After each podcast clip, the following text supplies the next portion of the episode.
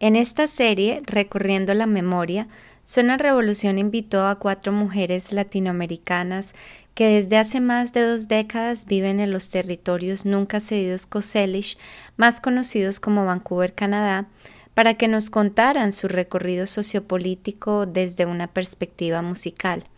Cada una eligió dos a tres canciones y desde allí nos hilaron su historia un ejercicio de memoria histórica para aprender de aquellas que han caminado antes que nosotras en la ciudad que hoy hace parte de nuestra vida y para todos aquellos que nos escuchan, quienes desde su esquina aportan al fortalecimiento por la justicia social. Hola a todas, todas y todos. Estás escuchando a Suena Revolución.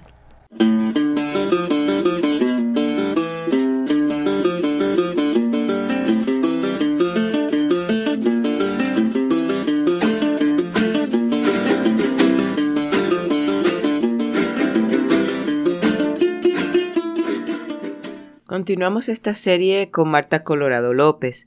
Ella nació en Colombia y es de origen campesino. Junto a su familia, Marta fue desplazada cuando tenía solo cinco años después del asesinato de varios miembros de su familia paterna. Estas experiencias tempranas han marcado su vida y sus elecciones. Posteriormente, Marta fue desplazada primero a España en el 1999 y finalmente a Canadá donde vive desde el año 2000. Marta es psicóloga con estudios en filosofía e historia y formación continua en feminismo, género y en los últimos 15 años sobre inmigración y problemas concernientes al refugio.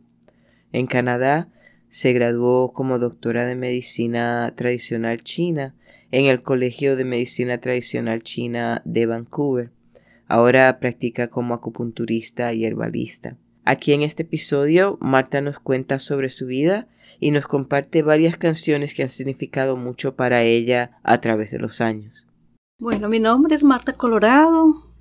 En mi origen es, yo soy de Colombia, eh, nacida en un pueblito de Antioquia. O sea, mi extracción es campesina y mi familia tuvo que emigrar a la ciudad cuando yo tenía cinco años por razones de la violencia y porque varios de la familia de mi padre fueron asesinados en una cosa que se llama como en Colombia la violencia en Colombia, que fue un periodo que duró eh, mm, desde antes de, lo, desde 1948 cuando mataron a un líder muy importante de uno de los partidos de allá eh, que se llamaba Gaitán y hasta como el 64 mm. En algunas zonas duró más que otras entonces mi familia emigró a, la ciudad y ahí crecimos. Mi papá siempre fue obrero y tuvimos la oportunidad de ir a estudiar porque, porque mi papá trabajaba en una universidad y los hijos de los, de los empleados de las universidades públicas tenían como la posibilidad de estudiar. Entonces eso posibilitó que mis hermanos y yo, no todos, pero algunos pudimos ir a la universidad y bueno, mm, en Colombia eh, estudié psicología, luego me salí de psicología porque me vinculé como a, movimientos sociales y a luchas sociales. En ese momento, dentro de la concepción que se manejaba lo académico, en determinado momento entonces ya no era tan importante.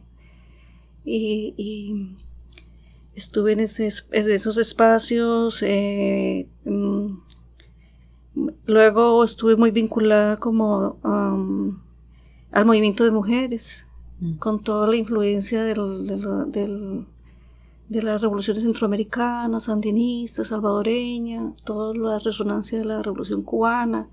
Había un sentimiento muy latinoamericanista, eh, como en toda la juventud, ¿no?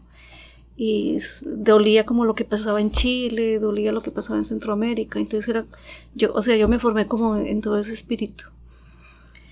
Em, bueno, y salimos de Colombia porque mi esposo fue secuestrado por grupos paramilitares y amenazado, un movimiento social, porque secuestraron a varios miembros de la organización en la que, en la que él estaba trabajando, que era una organización de derechos humanos. Y entonces, mm, inicialmente salimos de Colombia con la ayuda de Amnistía Internacional Tuvimos eh, en diferentes momentos, él estuvo más tiempo que los demás, yo me quedé en Colombia con mis hijos, después también yo salí, decidimos regresar a Colombia eh, porque pensábamos que podíamos regresar y hubo más amenazas y todo eso. Y ahí es cuando decidimos pedir, eh, refugio en la embajada canadiense. Y salimos en el año 2000. En el año 2000. O sea que ya estoy aquí hace 16 años. En noviembre 29 fue el viaje del 2000. O sea que ya. Y había habido un tiempo antes que habíamos, un año antes habíamos estado en España.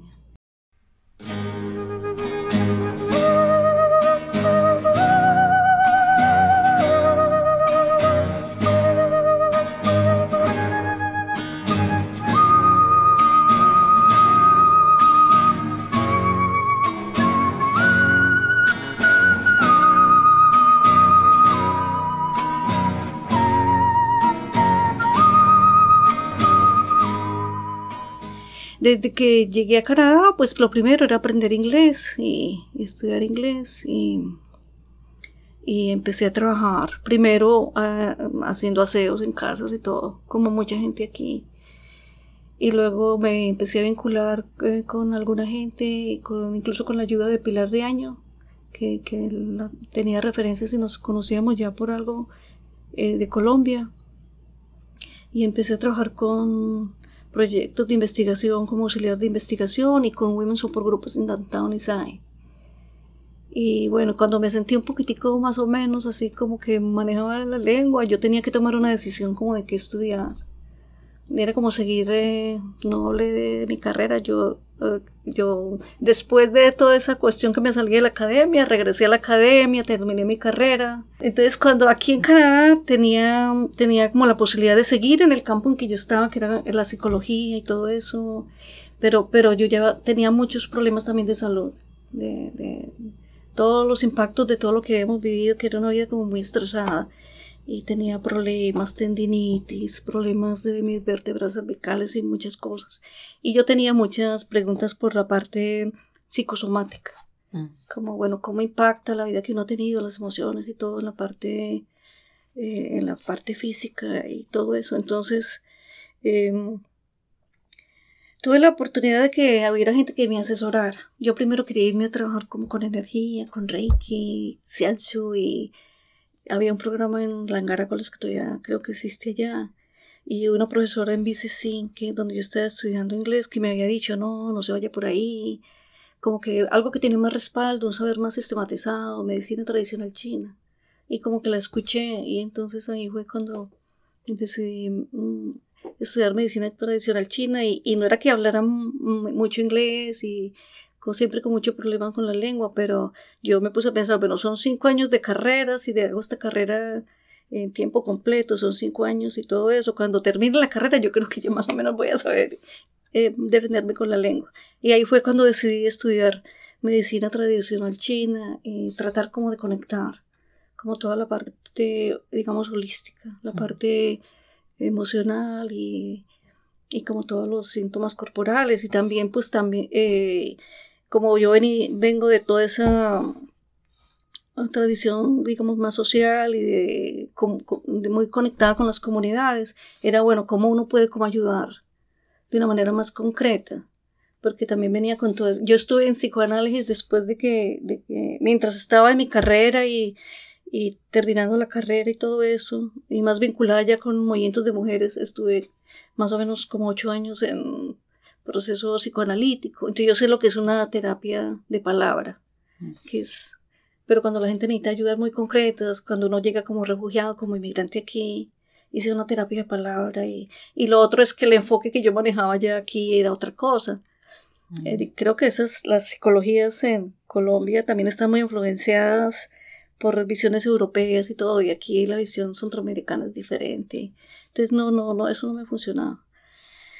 Entonces esa fue la elección que hice y bueno, y ahí seguí trabajando con investigación mientras estudiaba. Estuve trabajando en un proyecto muy bonito con Pilar Reaño, profesora de la Universidad de British Columbia, eh, que duró un, proyecto que duró más o menos tres años con refugiados colombianos, con investigación cualitativa en Ecuador, Colombia eh, eh, y aquí en Canadá.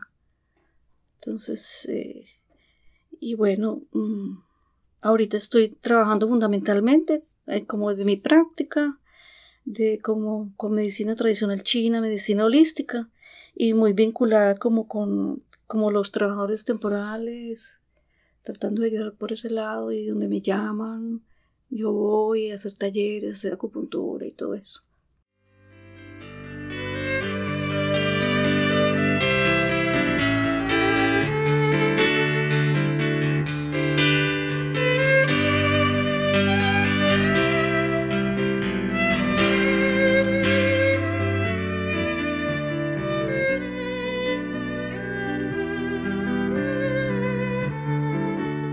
Entonces, Marta, como lo hemos conversado en Zona Revolución, la música siempre ha ido muy acompañada o ha sido un, gran acompañante activo de los movimientos sociales. Y estamos curiosos de saber por qué, que nos cuentes más, por qué eh, escogiste eh, la canción, la cantata de Santa María de Iquique esa cantata es una cantata compuesta por el músico chileno Luis Advis en 1969 y ha sido principalmente interpretada por el grupo Quilipayún. Entonces, eh, pues sí, cuéntanos acerca de esa canción. Em, bueno, em, cuando yo estaba estudiando en la universidad, entonces mm, eh, con toda la influencia y el espíritu de la época que había en ese momento, eh, yo me vinculé a un grupo de teatro que formaba parte de una organización sindical que se llamaba el Bloque Sindical Independiente en Antioquia. En esa época era como los estudiantes nos vinculábamos con los trabajadores y se hablaba del movimiento obrero y uno iba allá a ayudar y acompañarlos en las carpas obreras y todo eso. Y entonces eh, eh, este grupo de teatro todas las obras de teatro era como lo que se llamaba como arte comprometido. Arte comprometido, muy ligado a los movimientos sociales. Mm. Entonces en ese momento em, teníamos la intención de, de, montar eh, una obra que conectara como diferentes cosas en América Latina, pero con un movimiento que hubo en Colombia que se llamó la insurrección comunera con un líder muy importante que ya pues ha pasado la historia y que pronto la gente joven ahora no lo conoce fue José Antonio Galán. La insurrección comunera fue en 1700, 1789 más o menos, pero había empezado desde antes. Era todo el, movimiento eh, en contra como de la, de la, de la colonización española. O ¿sí? Y de los impuestos y de la opresión que, ejercían los españoles ahí. Y en Colombia se organizó ese movimiento, más que todo en la zona de Santander, con este líder, que era un líder mestizo, que, que logró oh, articular intereses y donde estaban también un movimiento indígena de negros y mestizos. Mm. Y ese movimiento había sido influenciado por el movimiento indígena en, en Perú de Tupac Amaru Tupac Amaru fue un líder muy importante en Perú y eh, Tupac Amaru había sido asesinado en, el 80, 1782, 81, 82. también con una gran insurrección que hubo en, en, Perú que, que con mucho como con mucha identidad indígena también él tenía algo como de mestizo, pero fundamentalmente indígena. Fue un hombre muy culto, sabía varios idiomas, llegó a aprender latín y todo. Pero esa, esa, ese conocimiento lo llevó a él a asumir su identidad indígena, vestirse, vestirse como indígena y sortirse inca. y, y, él fue asesinado de una manera pues brutal, así, eh, terrible. Y, y, todo ese movimiento que, que pasó en Perú tuvo también un impacto en Colombia porque eh, había conexión. ¿sí? En Colombia en ese momento era como la Nueva Granada, mm. que era algo mucho... Mm. Entonces, eh, cuando íbamos a montar esa cantata comunera, era todo, todo ese discurso. Pero al mismo tiempo, estamos hablando de 1978 en Colombia, en Antioquia, eh, había también un movimiento, había habido un movimiento, en, o existía en ese momento un movimiento guerrillero en, en Uruguay que se llamaba Movimiento Tupac Amaru, los Tupamaros. No Tupac Amaru, sino los Tupamaros. Los Tupamaros habían montado una, una cantata que se llamaba la cantata Tupamara. Y en, en el 70 había salido la, la cantata de Iquique. O sea, era como un estilo que recogía como toda una identidad folclórica, pero de discursos. Habían cantatas, creo que griegas también. Mm. O sea, era una cosa donde se, se mezclaban cosas muy autóctonas, eh, pero también como de un discurso más universal. Entonces, eh, cuando fuimos a, a, montar la cantata comunera, que era cómo, conectar las luchas actuales que se en ese momento con la lucha de los comuneros en Colombia, pues aparecen todas estas otras cosas que habían alrededor. La cantata de Iquique, la cantata Tupamara y todo eso. Y pues la escuchábamos y, y, influía mucho porque era una cosa como que en ese momento uno la sentía mucho. Mm. Yo cuando oía la cantata de Iquique a mí se me paraban los pelitos y todo eso porque uno lo sentía, uno lo sentía y, y la cantata de Iquique es la, la, historia ah, sobre una masacre que hubo en Chile en 1907 de obreros mineros. Y estaban pidiendo reivindicaciones porque trabajaban horrible y no les reconocían como sus derechos. Y había una pobreza y una opresión muy grande. Y los obreros decidieron movilizarse hacia una pequeña ciudad que se llamaba Iquique y, se concentraron en una escuela. Eran casi cuatro mil obreros con sus familias, las compañeras de los obreros y todo eso. Y, entonces la cantata narra todo eso, como desde que se desplazan de, de, sus zonas donde estaban las minas hasta, hasta ahí, y cómo los, los masacran en la escuela de Santa María de Iquique. Pero a la vez como qué repercusión tiene eso en, la, en las luchas sociales en, en, América Latina y como un llamado, mm, si la gente que conoce la cantante de Quique es como, no, eso pasó, pero no lo olvidemos, eso está ahí y, y, hagamos algo. Y eso, eh, eso estamos hablando de 1970. El autor, Luis, Luis la compone en 1969 la montan e incluso se graba en, 1970 y sale a la luz pública. Y estamos hablando de Allende de 1970 a 1973. En 1973 eh, se da el golpe militar en Chile y la cantata la ahorran de destruyen todos los y, y, los del grupo de Quilapayún creo que salieron refugiados hacia Europa. Pero en Europa la siguen cantando, ¿no? Sigue este, es todo esto. Entonces esa cantata tuvo mucho impacto, yo creo que en toda la gente que nos movíamos como en movimientos sociales así bien comprometidos en, en América Latina. entonces no era como que yo sentía eso, ah, no, eso es por allá de Chile, no, yo lo sentía como una cosa muy mía, ¿cierto?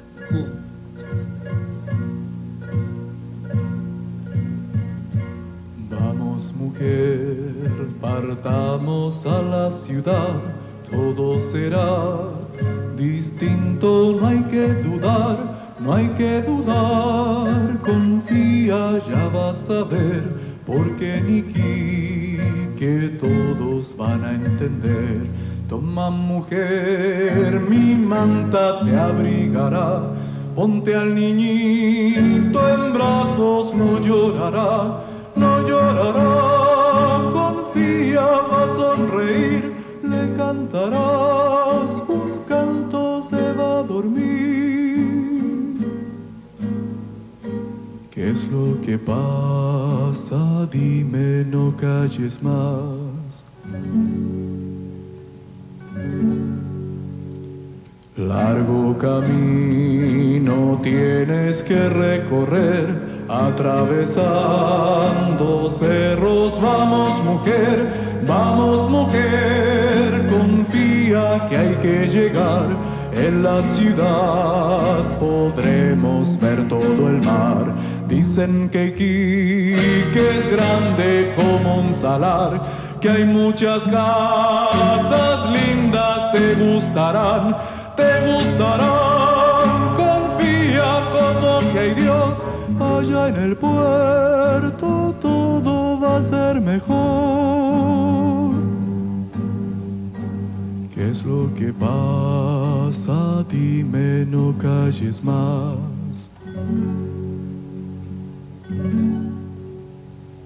Vamos mujer, partamos a la ciudad, todo será distinto, no hay que dudar, no hay que dudar, confía, ya vas a ver, porque Niki que todos van a entender.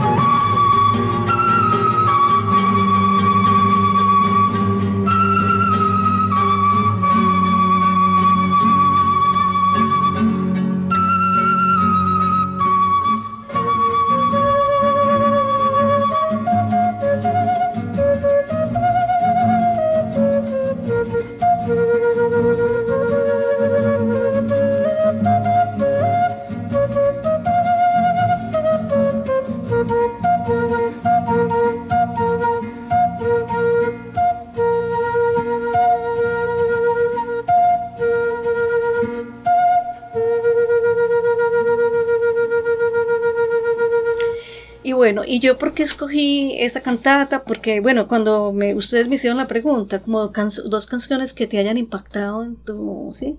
Entonces hay muchas canciones, la verdad, muchas, muchas canciones.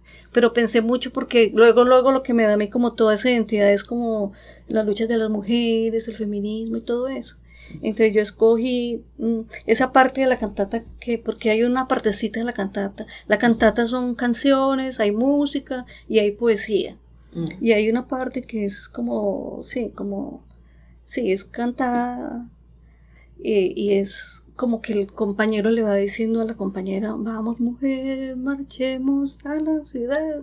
Sí, invitándola, vamos, nada va a pasar, llevémonos los niños, allá todos nos van a entender, nos van a recibir bien y dicen que ya se ve el mar.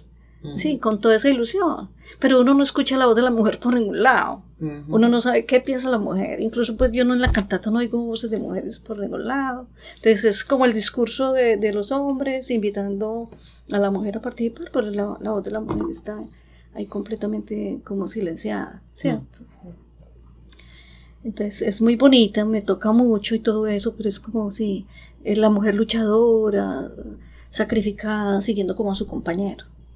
Esa es como esa parte ahí. Entonces por eso escogí la, la cantata, la cantata de Kiki y esa parte ahí.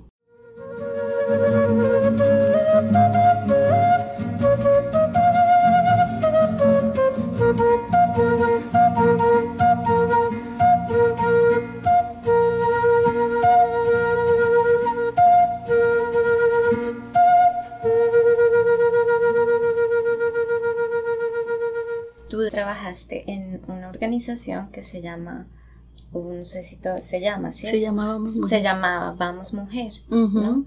Eh, ¿Quisieras hablar un poco de eso? Bueno, yo trabajé en Vamos Mujer ya después de la, ya después de los, de los 90, ¿cierto? Primero trabajé en una organización que llamaba Mujeres que Crean y yo luego trabajé en Vamos Mujer. Vamos Mujer surgió eh, como de las luchas campesinas y de mujeres que estaban ahí y algunas, algunas organizaciones de mujeres en Colombia surgieron de gente que había participado con organizaciones de izquierda. Mm. Y entonces como todo ese rompimiento y esa desilusión. de esas estructuras, digamos, jerárquicas, donde las mujeres están cumpliendo como cosas muy secundarias y siempre apoyando como la, la lucha de los hombres. Entonces era necesario como, bueno, empoderarnos y todo eso. Y yo no soy fundadora de Vamos Mujer, pues las fundadoras yo las conozco y, y, entiendo que esta canción jugó un impacto como el nombre de, la, de la organización. Mm. Vamos Mujer es una organización muy feminista, con una visión ecofeminista y muy... Eh, porque hay como de, feminismo, ¿cierto? Como el feminismo de la igualdad, muy centrado en los derechos. Esta organización es como muy profunda, muy conectada con la madre tierra, la naturaleza, como eh, la subjetividad de las mujeres y como no solamente es necesario saber las leyes y enterarnos de los derechos, sino también cómo transformamos la subjetividad la manera como nosotros nos posicionamos en, en relación a la identidad y todo eso.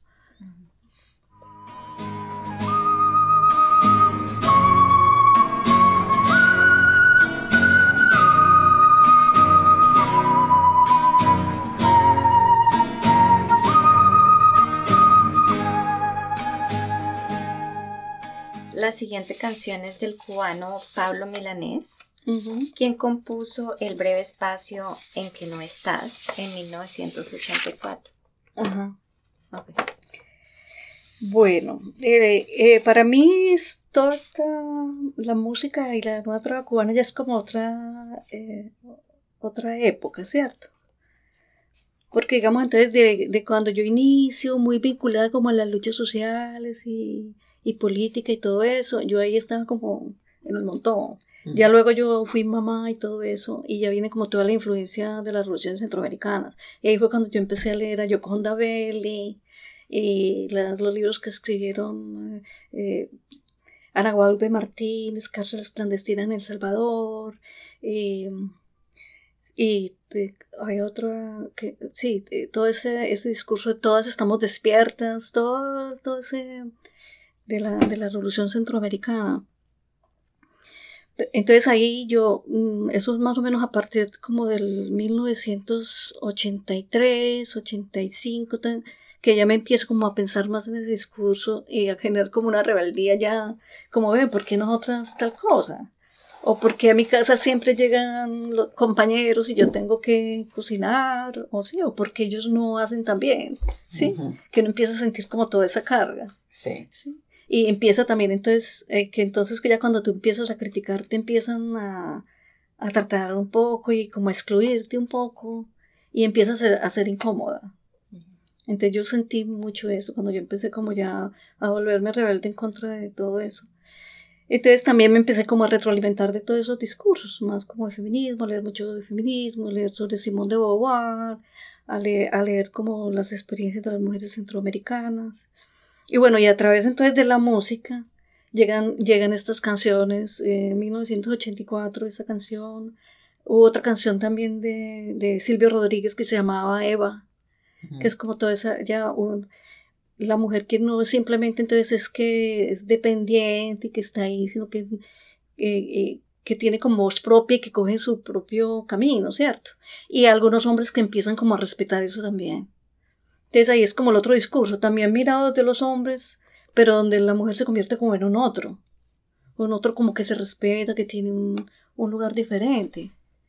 Y también una concepción del amor un poco más libre.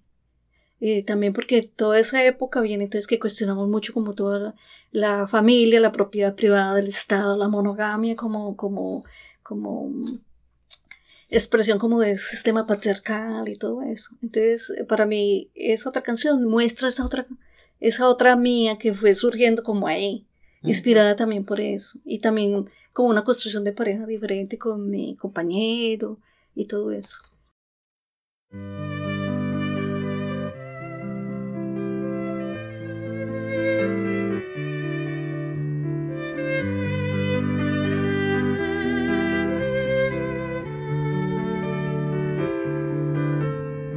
Todavía quedan restos de humedad.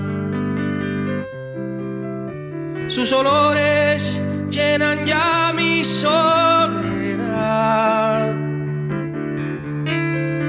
En la cama su silueta se dibuja cual promesa de llenar el breve espacio en que no está. Todavía yo no sé si volverá. Nadie sabe al día siguiente lo que hará. Rompe todos mis esquemas, no confiesa ni una pena, no me pide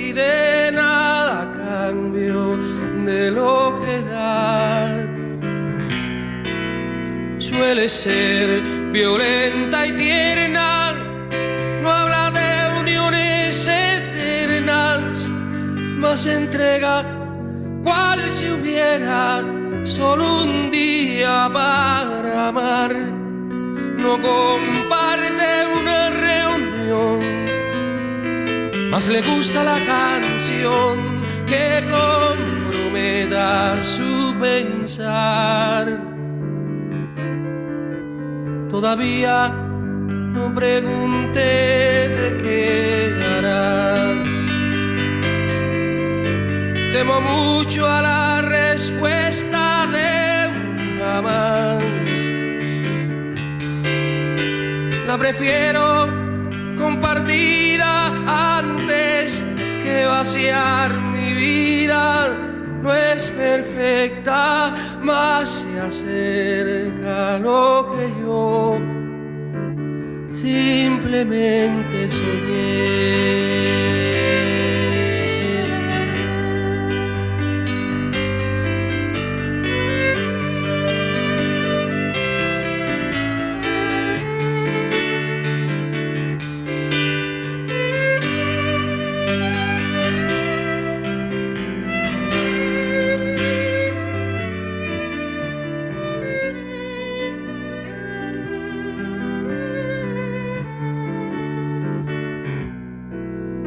Suele ser violenta y tierna, no habla de uniones eternas, más entrega cual si hubiera solo un día para amar. No comparte una reunión, más le gusta la canción que comprometa su pensar. Todavía no pregunté te quedarás. Temo mucho a la respuesta de jamás. La prefiero compartida antes que vaciar mi vida. No es perfecta, más se acerca a lo que simplemente.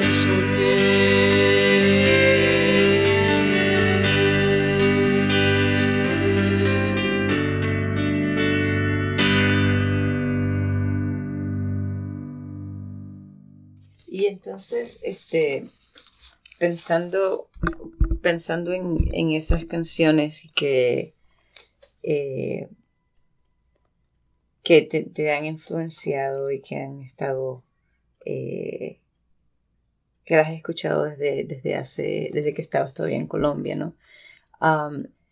Y ahora moviendo, moviendo más al 80, a los 90 y ahora, este, ¿cómo tú has visto que, que han cambiado esos discursos en la música?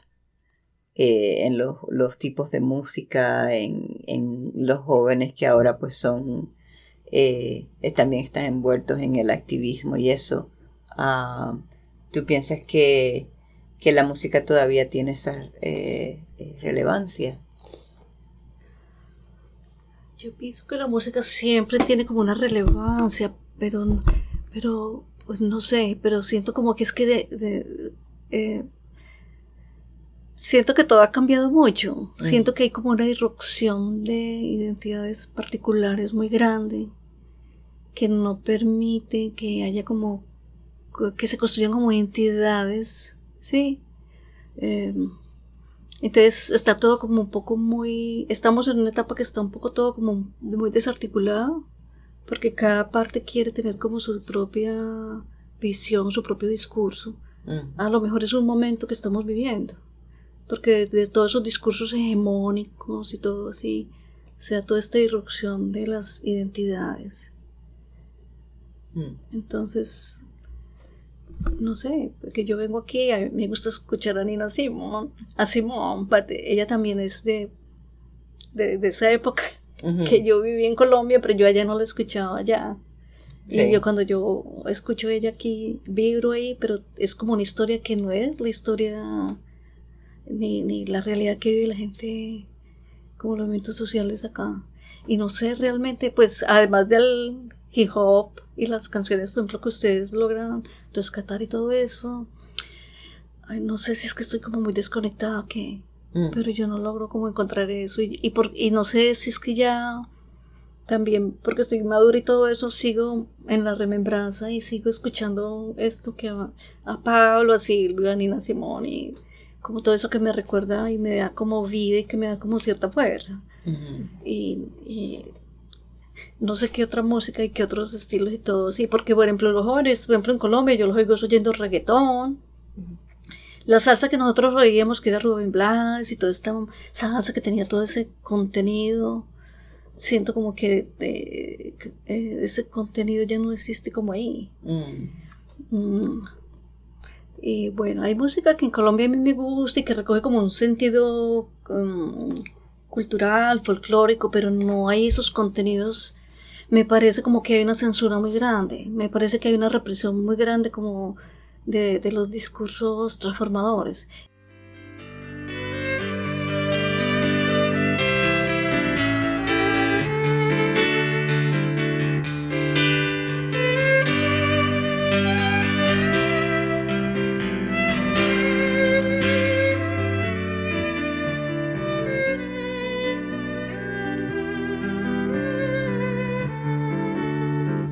Ya para terminar, ¿a ti qué te suena revolución? La palabra revolución, para mí, revolución es como una transformación profunda, cultural, que no se daría como en un momento. No sería como una insurrección de masas o de que la gente sale a la calle, sino que implicaría es como una transformación social, cultural, que sería una transformación de largo aliento. Para mí, revolución, por ejemplo, es lo que hemos hecho las mujeres Mm. Y que ha sido revoluciones no violentas de alguna manera, que es transformar los espacios cotidianos, transformando a nosotras mismas, transformando incluso las ciencias sociales, las ciencias mm, eh, en general, las ciencias naturales, porque eh, cada mujer feminista que ha estado en esos espacios ha tratado de explorar ahí otras mujeres, qué papel han cumplido en la historia, qué cumplen, papel han cumplido en general en todos los campos del saber. Mm. Eh, mm, y para mí es pues, revolución también, es como justicia social, es inclusión de, de las diferencias, es respeto también. Eh, y como me imagino yo revolución, como una sociedad más equitativa, una sociedad donde la gente tenga derecho a expresarse y donde la gente pueda trabajar menos y disfrutar más la vida. Y y como sí, como mirarnos eh, los unos a los otros como sin tanta exclusión. Eh, y sí, pienso que para eso se necesita como una transformación muy profunda Mm. y, y de muchos niveles y pienso que en este momento estamos en un momento como de reducción muy profunda de diferencias y de identidades eh, que pienso que se pone mucho el énfasis en como es como una época del narcisismo de las pequeñas diferencias y que como humanidad y como movimiento social en general tenemos que llegar a un momento, ah bueno, nos reconocemos, entonces ahorita hagamos cosas eh, juntos y juntas, ¿cierto? Tendría que ser así para poder como que hagamos esas cosas. Sí. Y bueno, a veces me siento un poco me siento a veces un poco escéptica como de eso y otras veces me animo cuando, cuando conozco del trabajo de gente, de organizaciones de jóvenes, ambientalistas, Mm.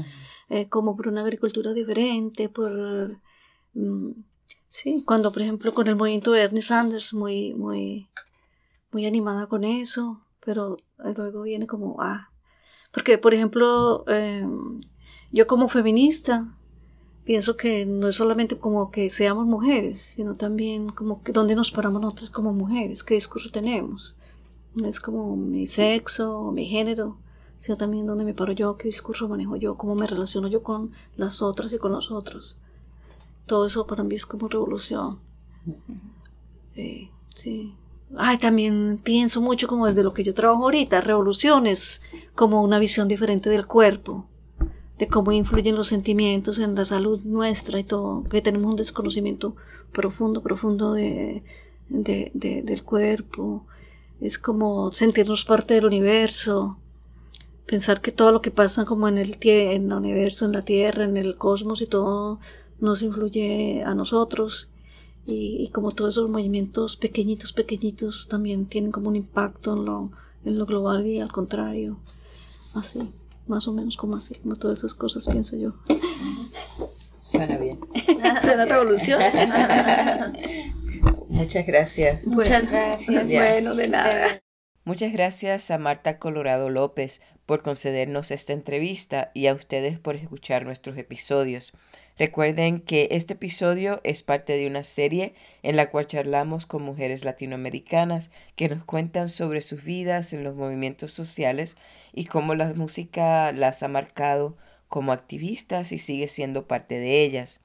Pueden escuchar de nuevo este episodio y todos los episodios de Suena Revolución en nuestra página web www.suenarevolucion.org y si quieren compartir nombres de canciones, de artistas o si les interesa contribuir en alguna forma a este proyecto, se pueden comunicar con nosotras por correo electrónico a suenarevolucion.gmail.com en Facebook nos pueden buscar allí como Suena Revolución y en Twitter como Suena Revolu. Eh, aquí les dejamos con las primeras dos partes de la cantata de Santa María de Iquique. Eh, primero el pregón número uno, seguido por el preludio instrumental. Eh, en nombre de Paola Quiroz, Estefanía Solís y yo, Crucesca Quiroz, muchas gracias por todo su apoyo y hasta la próxima.